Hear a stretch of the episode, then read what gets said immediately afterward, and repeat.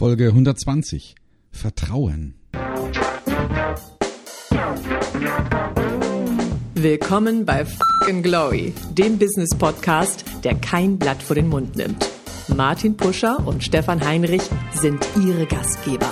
Provokateure und vielleicht auch ein kleines bisschen die Helden des modernen Geschäftserfolges. Freuen Sie sich auf Ideen, Geschichten, Vorwürfe, Misserfolge und Erkenntnisse aus der Praxis. Los geht's! Jeder Politiker braucht es, wenn er wiedergewählt werden will. Jede Unternehmerin braucht es, um dauerhaft gute Geschäfte zu machen. Vertrauen.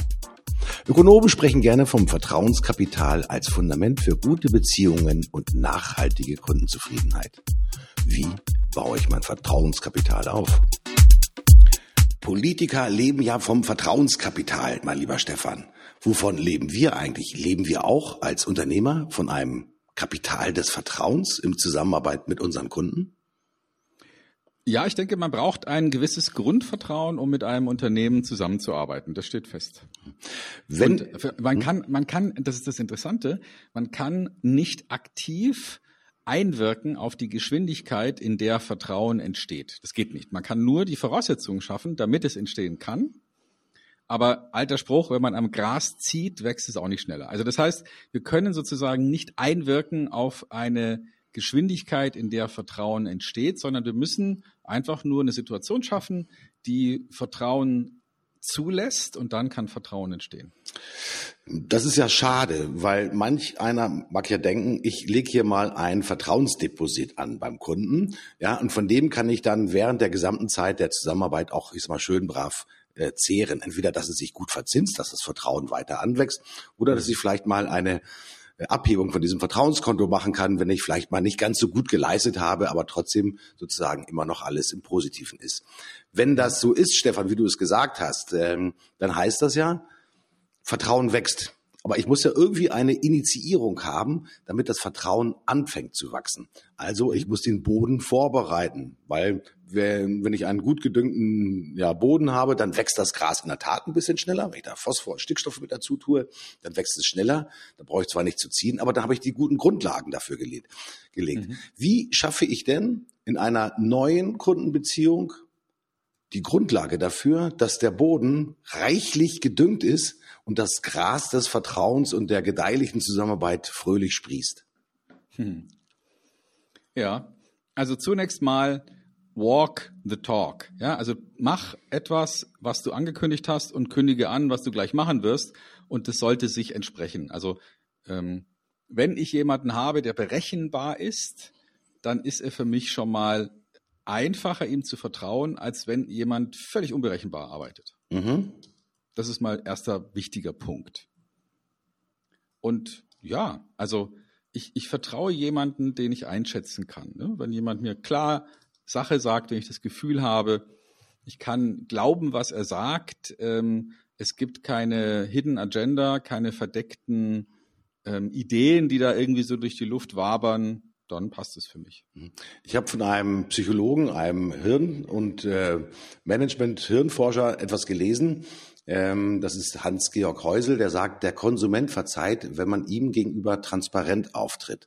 Also wenn man rechtzeitig genug vielleicht auch signalisiert, jetzt musst du vielleicht mit einer kleinen Einschränkung meiner Leistungsfähigkeit rechnen, vielleicht weil mit, viele Mitarbeiter im Urlaub sind oder ein hoher Krankenstand von mir aus im Unternehmen da ist.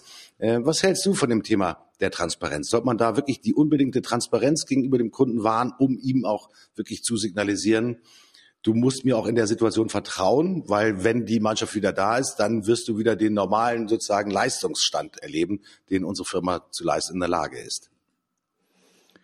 Also ich denke, das ist grundsätzlich eine sehr gute Idee, sich zu überlegen, ähm, was muss ich denn oder was biete ich denn, dass jemand wirklich sich darauf verlassen kann. Und eine Idee ist zu sagen, komm, wenn ich merke, da kommt jetzt etwas, was, was vielleicht äh, schlecht ist, dann es vorher announcen. Wir haben jetzt dann und dann vielleicht Urlaubszeit oder geht es ein bisschen langsamer oder wir machen Ferien oder ähm, also beispielsweise, wenn meine Reinigung Ferien machen will, dann werde ich schon drei Monate vorher das erste Mal daran erinnert. Denken Sie dran, äh, im August machen wir Ferien da sind wir nicht da. Also dann, da kriege ich schon im Juni die Information darüber. Wenn ich meine Hemden dann nochmal vorbeibringe und wieder abhole, kriege ich nochmal die Info. Das heißt, mir ist völlig klar, die sind nicht da, dann bin ich natürlich dann auch nicht enttäuscht mhm. und habe dann auch kein Problem damit. Ne? Also ich kann denen vertrauen. Die sind dann auch wieder da. Und wenn ich mit denen einen Termin vereinbare und sage, ich möchte gerne meine Hemden diesmal ein bisschen schneller haben, weil ich bin nur drei Tage in der Stadt und dann brauche ich meine Hemden wieder und dann sagt die mir, okay, dann mache ich es möglich für Sie, Freitagabend um 16 Uhr sind die fertig und dann sind die auch fertig, dann kann ich denen vertrauen und dann empfehle ich die weiter und dann sage ich, die sind zuverlässig. Mhm. Einfach nur aufgrund meines persönlichen Erlebnisses. Und das zu tun, was man sagt und anzukündigen, was man tun wird, das sind ganz wichtige Faktoren, um Vertrauen zu erzeugen. Mhm. Viele Unternehmer haben ja die, die Eigenschaft, dass sie dann so sich ein bisschen verschwurbeln. Ja, sie wollen vielleicht auch nicht sofort immer Ross und Reiter nennen, sondern sie wollen sagen, ja, hm, da sind Dinge vorgefallen. Also in der, im Ungefähren lassen, dass vielleicht die Leistungsfähigkeit ein bisschen äh, gesunken ist. Vielleicht, weil sie auch keine Schwäche eingestehen wollen. Ähm, die ja dann vielleicht zu einer Eintrübung vielleicht auch der Situation zum Kunden führen äh, würde. Also das heißt im Prinzip, diese Schwurbelei und dieses in Anführungsstrichen Unklare ist eher hinderlich, weil es im Prinzip dem Kunden signalisiert, eigentlich ist alles in Ordnung, aber du weißt auf der anderen Seite, ist eigentlich gar nichts in Ordnung, oder? Genau. Hm? Ja, also wenn, wenn man wenn man da da äh, sich nicht nicht klar äußert und wenn man eher die Leute im Unklaren lässt, dann ist es natürlich überhaupt keine gute Idee. Mhm. Nun passieren ja in der Zusammenarbeit immer wieder mal Fehler. Das ist ja vollkommen natürlich. Immer wer viel tut, äh, der hat natürlich auch eine gewisse, ich sage mal, Fehleranfälligkeit. Ist ganz einfach so. Man kann seine Prozesse, seine Projekte so gut im Griff haben wie alles Mögliche Mal funktioniert das Internet nicht, Telefonleitung nicht da, Kunden nicht erreicht, um eine Rücksprache zu haben, um die Freigabe zu erhalten und so weiter und so fort. Und dann passieren natürlich auch Fehler. Fehler sind natürlich immer die Eintrübung auch von Vertrauen. Also da wird quasi von dem Vertrauenskapital möglicherweise etwas abgezogen. Mhm. Ähm, wie geht man mit Fehlern in einer Situation um, um trotzdem ist mal das Vertrauensverhältnis zum Kunden ja auf einem hohen Niveau zu halten und halt die Dividende trotzdem in der Zukunft einzufahren. Was ist da deine Idee dazu? Hm. Also, also du meinst, dass man, ähm, dass man noch nicht so genau weiß, was passieren wird? Nee, also Fehler ist passiert. Ähm, Kunde ist dann vielleicht auch ein bisschen unzufrieden. Man merkt auch vielleicht eine gewisse Ungnädigkeit. Das hätte nicht passieren dürfen, Herr Puscher. Ja, da haben Sie mich enttäuscht. Es gibt ja immer wieder solche Äußerungen. Also das Vertrauen ist dann in, in der Tat wirklich eingetrübt. Ja, wenn dieses Vertrauen natürlich eingetrübt wird, ja, muss man sagen, ey, Sie brauchen die Leistung nicht zu bezahlen, ich mache es beim nächsten Mal besser. Es gibt ja eine, eine Vielzahl in Anführungsstrichen von sogenannten Versprechungen, also im Sinne von Talks, ja, dass ich sage, ich werde mich zukünftig, ich sag mal, daran halten, all das sozusagen besser zu machen, was ich jetzt bei diesem Mal nicht gemacht habe. Reagiert ein Kunde überhaupt darauf und dass er sagt, naja gut, das ist wiederum eine bloße Ankündigung. Was braucht der Kunde denn, um wirklich die Gewissheit, die Gewähr dafür zu haben, ja, dass man grundsätzlich immer noch auf einer gleichen Vertrauensbasis zusammenarbeiten kann und dass dieser Fehler in Anführungsstrichen ausgemerzt wird. Ja, also niemand weiß, was in der Zukunft geschieht. Ne? Also das steht fest. Äh, man weiß es einfach nicht vorher. Und ähm, deswegen kann man nur hoffen, dass es so eintrifft und sich darauf verlassen auf irgendeine Art und Weise. Und das geht eben nur, wenn man vertraut. Mhm wenn ich jemanden nicht vertraue, dann kann ich nicht ähm, hoffen, dass er irgendetwas tun wird, was er angekündigt hat. Also die, die Grundlage für Vertrauen ist Klarheit in dem, was ich ankündige und eine gewisse Verlässlichkeit, dass das, was ich ankündige, nachher auch tatsächlich stattfindet. Mhm. Stefan, gucken wir mal auf die Verzinsung von Vertrauen. Es gibt ja auch eine sogenannte Vertrauensdividende. Äh, nun habe ich eine gute Situation mit einem Kunden. Ich arbeite schon eine ganze Zeit lang mit ihm zusammen und er ist happy mit der Zusammenarbeit. Wir haben vielleicht auch ein gutes persönliches Verhältnis zueinander. Man schwätzt halt nicht nur über das Geschäftliche, sondern da wird auch vielleicht mal ein bisschen was über das Private geplaudert, was am Wochenende passiert ist, über Hobbys, ja, Neigungen und so weiter und so fort. Und jetzt stellt sich natürlich immer wieder die Frage, wie kann ich auch aus dem Vertrauen, das ich zum Kunden habe, eine gute Dividende schöpfen. Es geht ja nicht nur allein um die zukünftigen Geschäfte, die ich mache, sondern mhm. worauf ich reflektiere, ist zum Beispiel, kann der Kunde für mich zu einem Fürsprecher werden? Also kann er zum Beispiel, indem er, ja, ich sag mal, äh, vielleicht mit einer Best-Practice-Geschichte mit mir zusammen auftritt, wirklich zu einem ja, Fürsprecher werden. Wie stehst du dazu, dass man auf einer Vertrauensbasis den Kunden, ich sag mal, wirklich zu einem Fürsprecher seines eigenen Unternehmens macht? Also äh, als Testimonial zum Beispiel auftreten. Ähm, mhm. Siehst du das auch als eine positive Eigenschaft, die halt auch auf die Vertrauenswährung zusätzlich noch mit einzahlt? Hm, ja, sicherlich. Also ich meine, dass alles Mögliche darauf einzahlt, was mit, mit Erwartung oder Erfüllung der Erwartung zu tun hat, ähm, ist klar. Und ähm, sowas kann natürlich auch über Reputation kommen. Ne? Also wenn jemand, ähm, dem ich vertraue, mir jemand empfiehlt, dann nimmt er diesen Vertrauensvorschuss mit. Insofern sind ja Empfehlungen in den sozialen Medien oder überall dort, wo Menschen sich offen über andere äußern, sehr hilfreich, wenn man äh, in der Öffentlichkeit Vertrauen aufbauen will. Und da vielleicht nochmal eine interessante Erkenntnis, ähm, da können wir auch gerne nochmal drüber reden. Warum ist es eigentlich so, dass ähm, wir in Deutschland eine wesentlich geringere Bereitschaft haben, eine Empfehlung öffentlich auszusprechen, als zum Beispiel in USA? Mhm. Warum ist es so, dass wir in Deutschland äh, offenbar Schwierigkeiten damit haben, zu sagen, ähm, ja, den empfehle ich jetzt mal öffentlich. Hm. Insbesondere übrigens im Business-Kontext. Warum ist es so? Also ich habe eine Vermutung, dass man natürlich, ich sag mal, als derjenige, der dann öffentlich diese Empfehlung ausspricht, natürlich in Anführungsstrichen haftbar dafür gemacht werden kann, dass diese Empfehlung nachher auch die gleiche die gleiche positive Leistung ist man beim Neukunden auch tatsächlich haben könnte. Und ich glaube, das lässt viele tatsächlich zurückschrecken, weil sie sagen, ich gebe meinen Namen, um eine andere Person ganz besonders zu empfehlen. Wenn der jetzt aufgrund meiner Empfehlung ist man mit dem anderen keine gute Geschäftszusammenarbeit hinbekommt, dann fällt das wieder auf mich zurück. Also ich will nicht, dass etwas Negatives oder potenziell Negatives auf mich zurückfällt. Wobei das muss ja gar nicht der Fall sein, sondern das sind nur die Gedanken, die man sich tatsächlich macht mit einer eher, ich sag mal, unangenehmen negativen Ausprägung. Das wäre jetzt meine Interpretation, warum gerade in Deutschland so wenig Menschen bereit sind, tatsächlich als Referenz und als Customer Story und als Empfehler herzuhalten, um halt wirklich eine gute Geschäftsbeziehung zu empfehlen. Habe ich da recht, Stefan? Ich vermute es ja. Also das, es könnte durchaus sein, dass das genau der Grund ist. Man sagt, ja, hm, ich weiß nicht genau und ob das zutrifft. Und äh, ja, und dann endet man so, dass man sagt, na dann, dann halte ich mal lieber meine Klappe. Mhm. Durchaus denkbar. Mhm. Auf der anderen Seite ist man, was vergebe ich mir damit? Ich meine, wenn ich eine Meinung, das ist ja eine Empfehlung ist in dem Fall eine Meinungsäußerung. Wenn ich sage, ich habe wir arbeiten seit vielen Jahren zusammen. Ja, ich spreche gerne Empfehlungen für dich aus, Stefan, weil ich dich als Persönlichkeit kenne und schätze, weil ich deine Arbeitsweise kenne und schätze und weil ich natürlich auch deine Erfolge kenne. Und demzufolge habe ich überhaupt keine Sorge, wenn ich sage, wenn es um die Themen Content Marketing, wenn es um das Thema Vertrieb, wenn es um das Thema Business to Business ist, gibt es für mich den besten Ratgeber und der heißt Stefan Heinrich. Unterhalten Sie sich bitte einfach mal mit ihm und Sie werden sehen, im Prinzip, wie viel Erkenntnisgewinn Sie haben. Dass Sie am Ende des Tages die Entscheidung selbst treffen müssen, nach den Ihnen zugrunde liegenden Richtlinien und ja, Grundlagen, das bleibt Ihnen vollkommen unbenommen. Aber ich persönlich halte gute Empfehlungen für Menschen, mit denen man selbst auch gute Erfahrungen gemacht hat, für außergewöhnlich wichtig.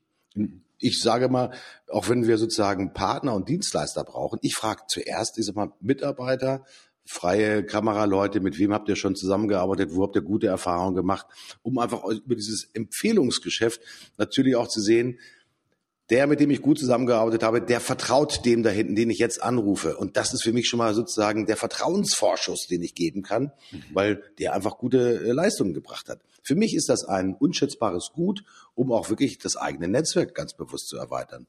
Hm, ich kann mir durchaus vorstellen, dass viele ist mal in dieser klassischen Rolle noch verharren, okay, wenn ich eine Empfehlung abgebe, muss ich zu 100 Prozent sicher sein, dass da auch die hundertprozentige Leistungsfähigkeit dahinter ist. Das ist, glaube ich, falsch.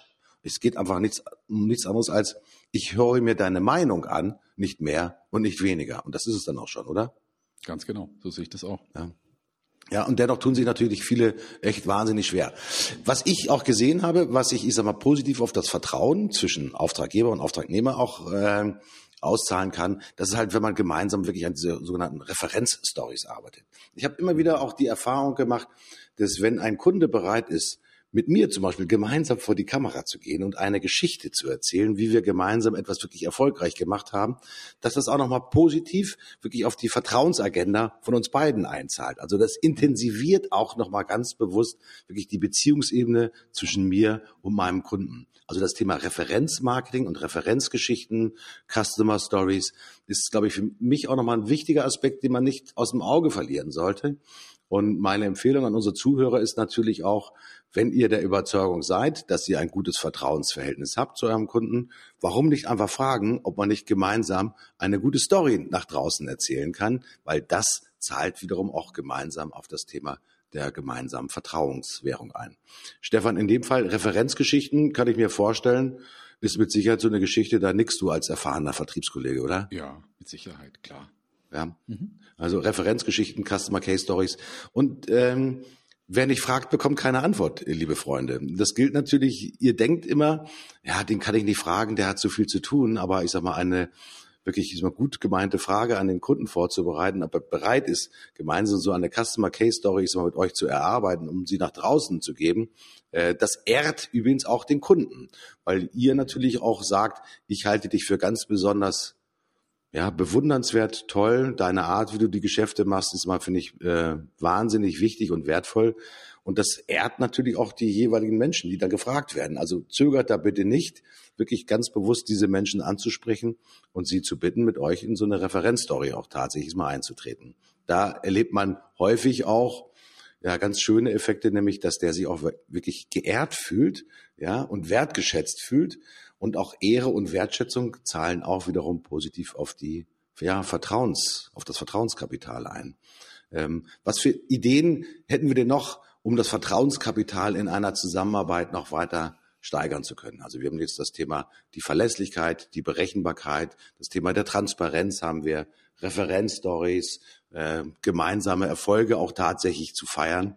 Ja, Stefan, das Portfolio der Vertriebsagenda ist ja ziemlich breit. Ja, ähm, soll man versuchen, jetzt auch in das private Umfeld des Kunden einzudringen, um sozusagen das berufliche Vertrauen, das man sich erworben hat aufgrund der Zusammenarbeit, auch auf das private Vertrauen auszudehnen? Oder sagst du da das, Vorsicht? Das, ja, das kann klappen, wenn der Kunde dazu bereit ist, aber das würde ich jetzt nicht als generelle Methodik ähm, irgendwie anbringen. Ich würde eher sagen, es ist sinnvoll, ähm, drüber nachzudenken, was sind denn Themen, die meinen Kunden tatsächlich interessieren und wie könnte ich sein vorhandenes Interesse bedienen durch irgendwelche Informationen, durch äh, ja, eine Möglichkeit, äh, ihm vielleicht weiterzuhelfen in einem Alltagsproblem. Mhm. Ähm, eine Idee, wie man jemand äh, vielleicht ja einfach ein Stück weiterbringt. Das wären für mich so, so grundsätzliche Überlegungen, die ähm, die Vertrauen erzeugen. Also ich mache sowas ja auch in meinem Marketing ganz mhm. bewusst. Also das heißt, ich sorge dafür, dass wir permanent Inhalte produzieren, die für meine Kunden hilfreich sind. Mhm. Permanent. Mhm. und ähm, auf die Art und Weise schaffen wir eine Grundlage, wo dann die Kunden sagen, Mensch, guck mal, der Heinrich, der, der hilft mir ja permanent weiter. Also vielleicht ist es ja auch eine gute Idee, mit dem mal ähm, irgendeine Art von Thema zu machen. Also vielleicht wollen wir mit dem ja mal ein Verkaufstraining machen oder vielleicht wollen wir den ja mal zu uns einladen für einen Vortrag oder, oder vielleicht ist er ja auf irgendeine andere Art und Weise können wir uns mal revanchieren. Das ist, glaube ich, die, die Kernaussage. Wenn ich es schaffe, dass der Kunde darüber nachdenkt, sich bei mir zu revanchieren, mhm. ähm, dann habe ich einiges geschafft. Mhm. Ich habe dafür übrigens noch meinen Evergreen, den habe ich schon, glaube ich, mehrfach erzählt, dass das Prinzip der sogenannten unerwarteten Belohnung, die immer wieder gut funktioniert. Eine kleine Geschichte dazu. Meine Schwester äh, lebt auf Teneriffa, ist unter anderem Imkerin und produziert einmal im Jahr halt wirklich einen köstlichen Gebirgshonig. Also da kommt dann so der, aus, von den Gebirgspflanzen oben äh, vom Tede, das ist der höchste Berg Spaniens da auf Teneriffa. Und das ist ein, ein dunkler, wirklich köstlicher Honig. Und wenn ich dann einfach äh, ist mal diesen Honig unaufgefordert, ich sage mal, liebenswerten, ist mal Kollegen zuschicke mit einer kleinen Geschichte, ähm, die vielleicht auch einfach sagen, ich habe gerade an Sie gedacht und äh, ich weiß, äh, dass sie gutes Essen schätzen. Ja, und äh, ich habe hier gerade sozusagen aus der aktuellen Ernte meiner Schwester noch ein paar Gläser Honig über und habe gedacht, vielleicht gefällt es Ihnen, ja, und dann vielleicht noch ein kleines Rezept mit dazu zu legen. Auch das ist eine schöne Geschichte. Das äh, zahlt jetzt nicht zu 100 Prozent auf die Vertrauensagenda ein, aber das Prinzip der unerwarteten Belohnung ist immer wieder ein Evergreen, wenn es darum geht, genau das hervorzurufen, was du gerade gesagt hast, Stefan, nämlich, dass der Kunde sagt, er will sich revanchieren. Und manchmal sind es ja auch nur Worte, mit denen er sich revanchiert, indem er sich halt bedankt sei. Das ist toll, dass Sie da an mich gedacht haben. Ja, das trifft so mein Empfinden. Prima. Also auch den Kunden in Anführungsstrichen immer wieder positiv überraschen. Das sind sicherlich auch Dinge, die immer wieder neu auf die Vertrauensagenda einzahlen. Absolut. Ja. Ähm, ich hätte auch gern ein paar unerwartete Belohnungen, immer wieder. ja, ein paar Mal gibt's die auch tatsächlich. Und manchmal ist natürlich auch, das ist mal Lob, dass man von irgendeiner Seite bekommt, mit dem man gar nicht gerechnet hat. Also wo Anerkennung auch wirklich ausgesprochen wird, äh, das tut natürlich auch ganz besonders gut. Denn viele, gerade im Business to Business, arbeiten natürlich sozusagen vor sich hin, da wird die Leistung erbracht, ja, dann ist die Leistung erbracht, da wird die Rechnung gestellt, da wird die Rechnung bezahlt, alles gut. Ja, aber auch sozusagen dieses gemeinsame nochmal drüber sinnieren im Sinne von Debriefing-Gesprächen, was ist gut gelaufen und auch wirklich Anerkennung ist immer auszusprechen, ist immer für Mitarbeiter, die sich ganz besonders ist mal engagiert haben, für bestimmte Umstände, die man halt hervorragend gemanagt hat. Also auch dieses Ausdrücken der gegenseitigen Wertschätzung, auch das zahlt natürlich immer wahnsinnig in eine Vertrauensagenda ein. Also von daher immer wieder Debriefing-Gespräche machen und wirklich Feedback und ja, Rückmeldungsschleifen einfach einbauen, weil das natürlich hilft, euch selbst in euren Leistungen natürlich viel, viel besser zu machen. Und ihr steigert das Vertrauen. Stefan, mein Vertrauen in dich ist unbrüchlich, aber genauso unbrüchlich ist, dass wir gesagt haben, wir wollen nicht so lange quatschen. Wir sind wieder bei über 20 Minuten. Ich bedanke mich ganz herzlich bei dir für diese vertrauensvollen Worte, die du an uns gerichtet hast und für die Impulse, die du für unser Tagesgeschäft mitgegeben hast. Ich bin mir sicher, liebe Freunde, Stefan könnt ihr vertrauen, mir könnt ihr vertrauen. Schreibt uns, was wir für neue Themen für euch aufbereiten können. Ich sage Tschüss, bis zum nächsten Mal. freue mich drauf. Tschüss, euer Martin. Ich sage auch Tschüss. Es war eine schöne Sendung. Vielen Dank, Martin. Ähm, und vertrauensvoll verhalten kann bares Geld im Zusammenhang mit Kunden bedeuten. Aber ähm, was vielleicht noch viel wichtiger ist, es fühlt sich einfach gut an. In diesem Sinne, macht's gut. Wir hören uns bald wieder. Bis bald. Ich bin raus.